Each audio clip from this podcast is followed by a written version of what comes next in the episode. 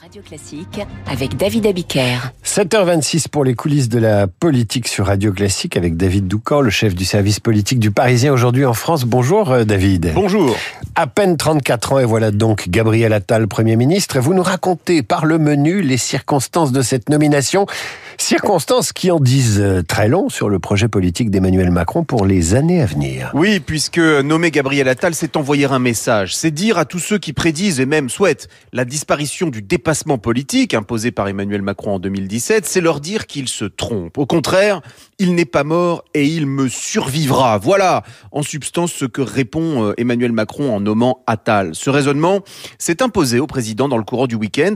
L'un de ceux qui participent à ce remaniement à ses côtés nous raconte le Cornu euh, trop à droite, de Normandie trop techno. Certes, les poids lourds de la majorité se cabraient sur les différentes hypothèses, mais surtout, le président n'était pas satisfait. Il voulait montrer que son héritage politique pouvait continuer d'être incarné après lui. En somme, euh, que la suite du quinquennat ne passait pas forcément par un virage sur l'aile droite et un renoncement au dépassement. Permettez, David, que je vous raconte une confidence mmh. faite par Emmanuel Macron à l'un de ses, de ses visiteurs et qui remonte au mois de septembre dernier, juste après euh, l'échec de l'opération de Darmanin à Tourcoing. Je cite le président.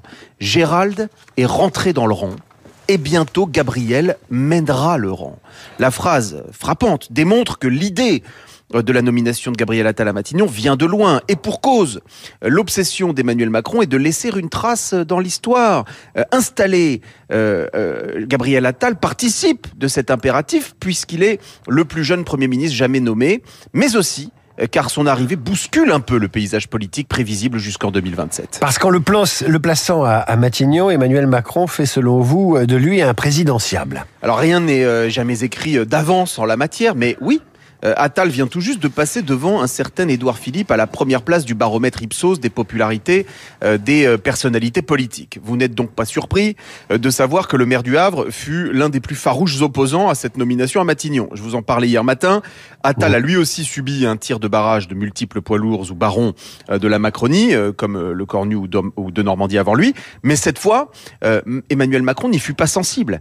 Je ne l'ai jamais senti céder devant la très forte pression qui s'est exprimée lundi nous raconte l'un de ses plus proches conseillers. Et pour cause, il avait trouvé sa martingale. L'idée qu'Édouard Philippe devienne, sans combattre, le champion de la Macronie pour 2027 est, disons, de nature à agacer Emmanuel Macron.